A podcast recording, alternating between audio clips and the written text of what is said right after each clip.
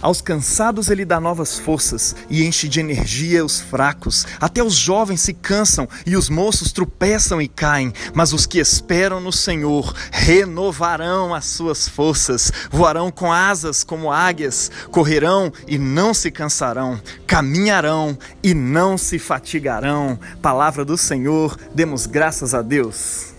Olá, meu irmão, minha irmã. Hoje é quarta-feira da segunda semana do Advento e nós estamos nos deparando aqui com um tema precioso nas Escrituras. É o tema da esperança. O texto da profecia de Isaías de hoje, capítulo 40, versículo 31, nos diz que aqueles que têm esperança no Senhor renovarão as suas forças. Por isso eu quero focar a meditação do nosso devocional de hoje no tema da esperança. O que é a esperança cristã, afinal de contas? Muita gente confunde a esperança cristã com otimismo. E otimismo é uma coisa boa. Quem não gosta de uma pessoa otimista, de uma pessoa positiva, não é verdade? Entretanto, eu preciso dizer que a esperança cristã não tem nada a ver com essa contraposição entre otimismo e pessimismo. Enquanto o pessimista acredita que tudo vai mal, por melhores que estejam as condições ao seu redor, o otimista acredita que tudo vai bem, por piores que estejam as coisas. Ambas são simplesmente reações emocionais que as pessoas têm sobre o mundo ao seu redor. Ambas acabam, inclusive, por negar a realidade do mundo, enxergando ela simplesmente a partir da emoção daqueles que a sentem. Entretanto, esperança não tem nada a ver com negar a realidade em volta de nós. Muito menos é uma forma emocional positiva de enxergar o mundo. Na verdade, a esperança bíblica, ela transcende os sentimentos. Ela é expressa na Bíblia, especialmente nos Salmos, tanto por pessoas em profundo estado de tristeza, quanto também por pessoas transbordantes de alegria. Ao longo da minha caminhada cristã, eu conheci muita gente otimista, mas que não tinha um pingo de esperança cristã. E também conheci gente pessimista, mas que é cheio dessa esperança bíblica. Mas então o que é esperança cristã, afinal de contas? A primeira coisa que você precisa saber é que a esperança cristã ela é uma virtude. E como qualquer virtude, ela precisa ser exercitada. Como eu disse num sermão de domingo recentemente, o tempo do advento é um tempo propício para a gente exercitar essa virtude, especialmente porque nele o nosso lecionário nos conduz a meditar sobre as promessas de Deus, sobre as profecias que anunciam um novo mundo. Esperança é um tipo de confiança sobre alguma coisa que ainda não chegou, que ainda não está ali, mas que nós estamos certos de que estará. E por que, que a gente está certo? Essa certeza se baseia na confiabilidade daquele que promete. É por isso que fé e esperança estão intimamente ligados na definição bíblica. Lá em Hebreus 11 nos diz que a fé é a certeza das coisas que se esperam. E quando eu penso nessa definição de esperança, é interessante que ela me leva exatamente ao tempo do Natal.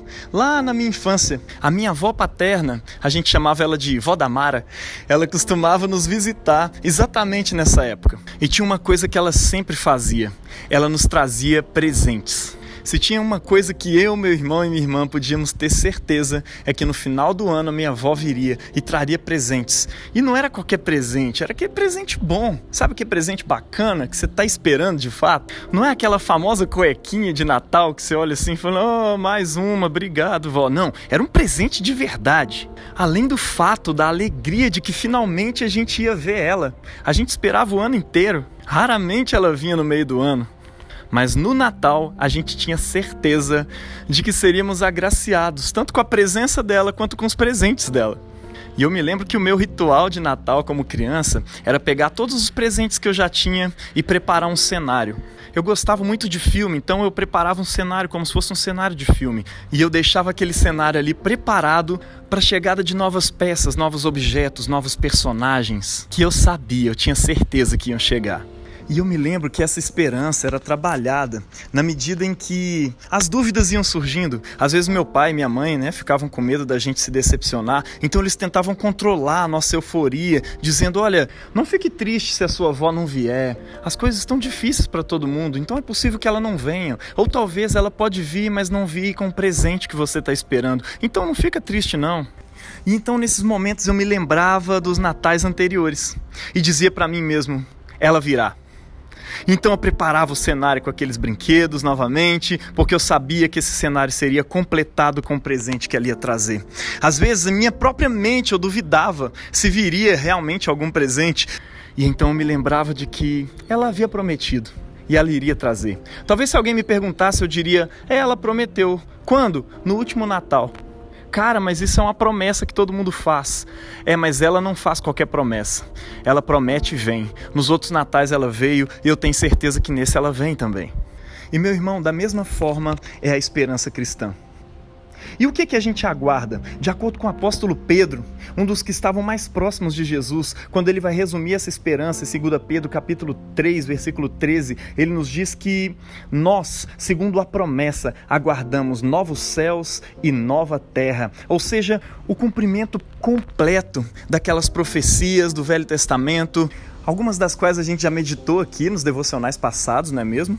E é interessante que, assim como na minha história, essa esperança ela é fortalecida na medida em que as nossas dúvidas surgem e na medida em que nós olhamos também para trás e vemos como Deus cumpriu e cumpre as suas promessas, sendo que o maior cumprimento se deu com o nascimento de Jesus, unindo céu e terra para sempre tanto na encarnação quanto na ressurreição de Jesus, onde um pequeno fragmento desse nosso mundo que compõe o corpo de Cristo já se tornou uma nova criação.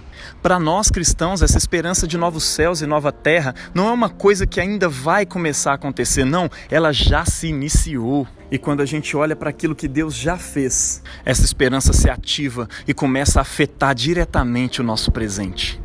É por isso que parte do exercício, da disciplina da esperança é aprender a contemplar Deus. Na medida em que nós o contemplamos, nós nos tornamos mais conscientes do seu poder, da sua história, da sua disposição em abençoar o seu povo, aqueles que o temem. É por isso que a profecia de hoje também nos diz: será que vocês não sabem? Será que vocês nunca ouviram falar disso? O Senhor, Yahvé, é o Deus eterno, é Ele quem criou o mundo inteiro. Ele não se cansa, ele não fica fica fatigado, ninguém pode medir a sua sabedoria. Aos cansados, ele dá novas forças e enche de energia os fracos.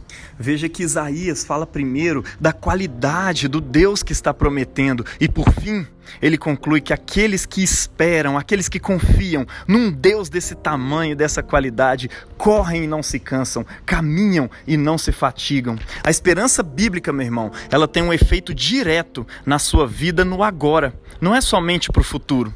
Assim como a esperança pela presença e pelo presente da minha avó no passado me enchiam de esperança, de vontade de viver o agora, a esperança cristã pela presença e pelo presente de Jesus, que é o novo céus e nova terra, devem nos encher de alegria e vontade de viver o agora. E assim como eu fazia com meus presentes, a gente vive o agora, preparando o cenário do mundo ao nosso redor e de nossas próprias vidas para a chegada daquilo que completará esse cenário. É por isso que o nosso trabalho não é em vão no Senhor. Ele há de ser completado com a chegada desse novo tempo. Deus abençoe você no exercício e na prática dessa virtude. Em nome do Pai, do Filho e do Espírito Santo. Amém.